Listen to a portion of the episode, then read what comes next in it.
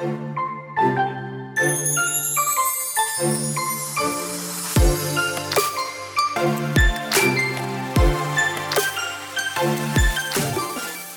hola, bienvenida a The Wedding Chat. Happy Friday.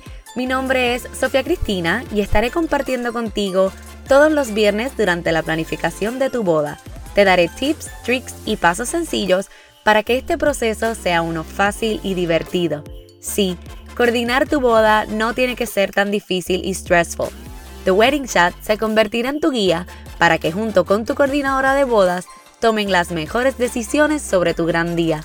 La meta de The Wedding Chat es crear un lugar seguro y divertido donde puedas escuchar toda la información que necesitas para tu gran día, mientras vas de camino al trabajo, te bañas, cocinas, haces ejercicios o en cualquier tiempito que tengas para ti.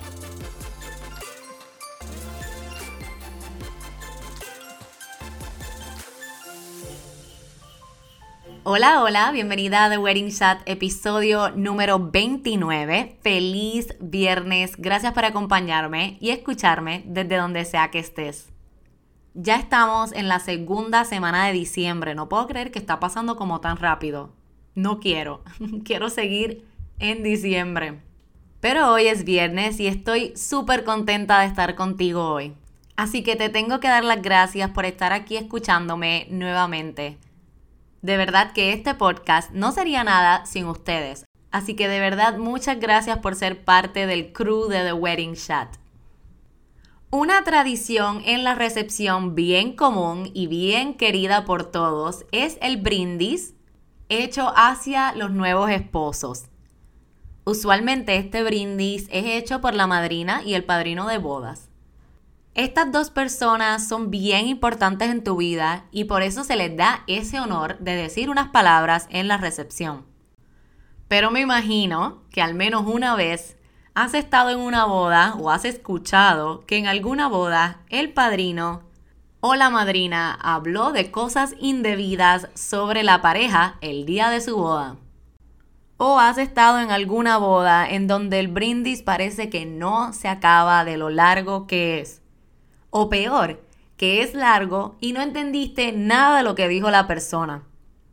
Es por esto que hoy vamos a hablar de unos tips que les puedes dar a cualquier persona que estará a cargo de decir unas palabras en tu recepción. Así te aseguras de que todo lo dicho sea, pues, bueno y adecuado para el momento. Este momento siempre es uno de celebración y suele ser uno muy emotivo. No hay nada como un buen speech para cautivar y crear emociones en tus invitados. Pero antes de comenzar a hablar de esos tips que les puedes dar a esas personas, vamos a hablar de lo que debes saber sobre el brindis y cómo este funciona. Lo primero es que lo tradicional es que se hace el brindis con champán o algún espumoso. Y como hablamos en el episodio de la barra, te aconsejo que si tienes personas que no consuman alcohol, le ofrezcas algo divertido para brindar y que no solo sea agua.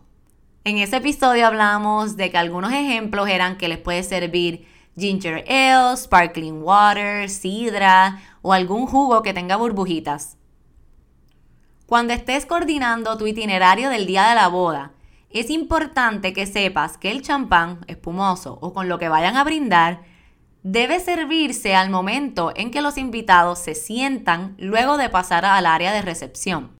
Así que eso es algo que debes coordinar con tus mozos o bartenders para que fluya súper bien. Pero ahora sí, comencemos con qué personas pueden dar un brindis o cuáles son las tradicionales.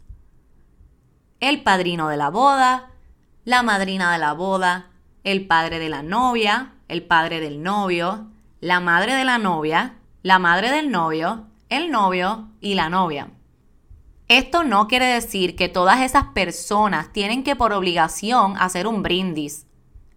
Muchas veces para mantenerlo corto, preciso y bonito, la pareja opta por solo dar la oportunidad de brindar al padrino y a la madrina.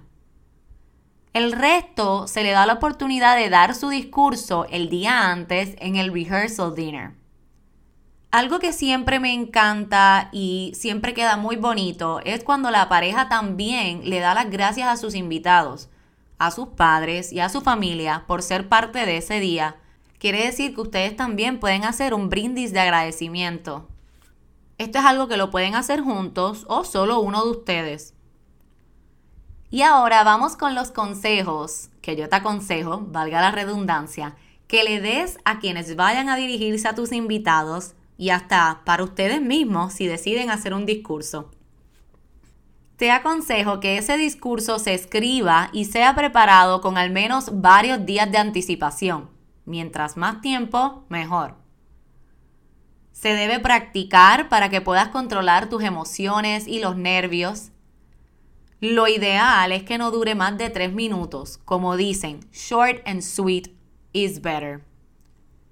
Puedes calcularlo según la cantidad de páginas que tengas. Una página completa es más que suficiente. Si vas a contar alguna anécdota o chiste, debe ser corto, al grano y adecuado para el momento. Nunca se debe mencionar relaciones pasadas, dificultades entre la pareja, ni celos de amistades. Esto tiende a ser muy awkward y el día de tu boda no quieres bregar con esto. Escribe el discurso en la computadora en una letra legible y grande para que puedas leerlo con facilidad. Aunque la norma ahora es hacerlo en el celular, la realidad es que siempre se les va el hilo si están leyendo del celular. O si la pantalla de tu celular se apaga, en lo que vuelves a abrir tu celular y buscas dónde te quedaste, se pierde tiempo. Cuando comiences, te recomiendo que te presentes, pues la realidad es que si no eres el novio y la novia, es bien probable que no todos en la boda te conozcan. Así que te puedes presentar con, hola, mi nombre es Sofía y para los que no me conozcan, yo soy la madrina de la boda. Cuando termines, asegúrate de mencionar el famoso levantemos nuestras copas y brindemos por los nuevos esposos. No saben cuántas veces se les olvida, no lo dicen y las personas no están claras si ya pueden darse su sipi y si ya terminaste el discurso. Y esta es súper importante Proyecta tu voz. Aunque tengas micrófono, hay veces que no se entiende o no se escucha lo que están diciendo. Así que pégate ese micrófono sin miedo y habla claro y seguro. Eso va a ser la mega diferencia. Si no estás seguro de lo que escribiste, no sabes si es chistoso, no sabes si es adecuado y quieres irte a la segura, lo perfecto es que le envíes tu discurso a la coordinadora de la boda. Ella de seguro te podrá brindar más consejos y sugerencias para que sea realmente perfecto.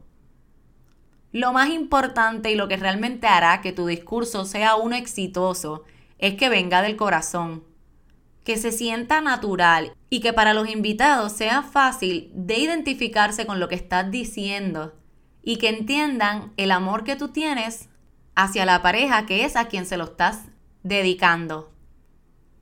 Y si eres la novia y el novio, pues más que nada los invitados están deseosos de escucharlos y con solamente decirles gracias por estar con ustedes ese día es más que suficiente. Así que levanta conmigo tu copa, tu taza de café o el vaso de agua y brindemos por el éxito de tu boda. Cheers! Gracias por tu atención y por tomar un ratito de tu tiempo para compartir conmigo hoy. Si tienes alguna pregunta o simplemente quieres conversar conmigo, recuerda que puedes escribirme a nuestro correo electrónico podcast.bloomeventspr.com o escríbeme por Facebook o Instagram, en donde nos consigues como bloompr.events. Recuerda darle follow y descargar tus episodios para que no te pierdas ninguno.